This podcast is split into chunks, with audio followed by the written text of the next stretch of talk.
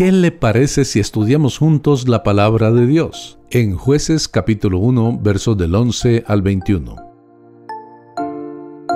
Los israelitas primero tomaron la región montañosa, las colinas al pie de la montaña que quedaban entre la región montañosa y la costa, fueron la escena de la guerra continua entre Israel y los cananeos. Cuando los israelitas se establecieron en la tierra prometida, estaban sujetos a la influencia y las tentaciones de la religión cananea. Era una religión degradante y muchas veces a los israelitas se les olvidó su pacto con Dios en el Sinaí. Cayeron en la idolatría y en la apostasía y fueron derrotados muchas veces.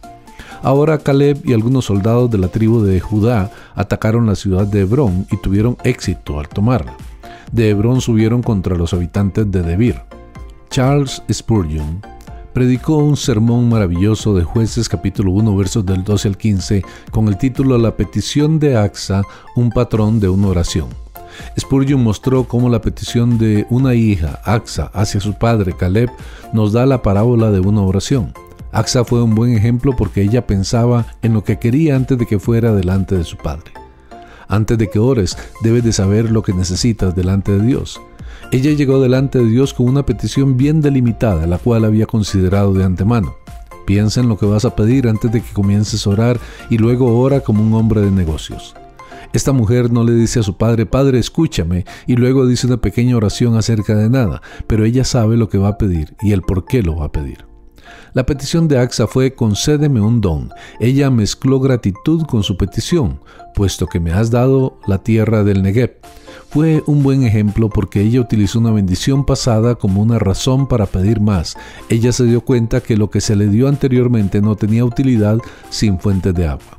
¿Qué utilidad hay para los creyentes si no hay poder del Espíritu Santo que va con la palabra para bendecirles?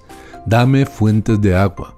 La ciudad de las palmeras era otro nombre de la ciudad de Jericó. Los eneos se fueron de allí a Arad, una ciudad fuera del desierto judío, al oeste de Masada y del Mar Muerto.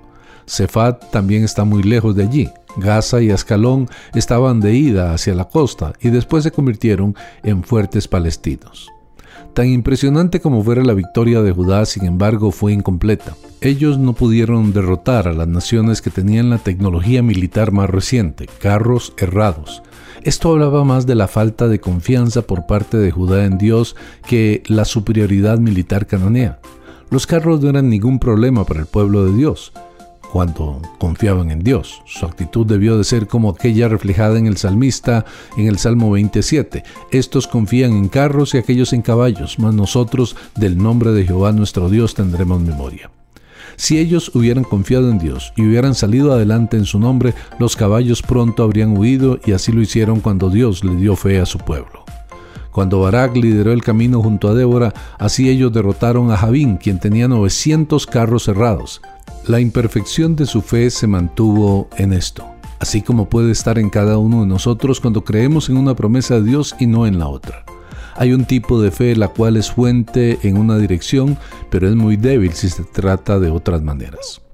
La victoria de Caleb sobre los hijos de Anac muestran lo que un Israel seguro podía lograr. Los hijos de Anac eran hombres grandes y guerreros feroces, pero con la ayuda de Dios Caleb los derrotó. Caleb estaba por salir de la escena, pero él tenía un sobrino, Otoniel, un joven.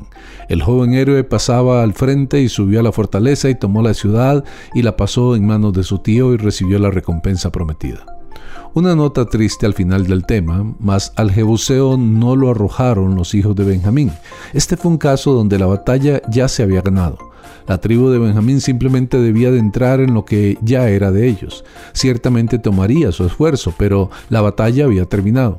Jerusalén les pertenecía. Hasta el tiempo del escritor del libro de jueces, la tribu de Benjamín fracasó en echar a los jebuseos y por lo tanto vivieron en un peligro militar y espiritual constante. Soy el pastor Carlos Umaña, sigamos aprendiendo del libro de jueces.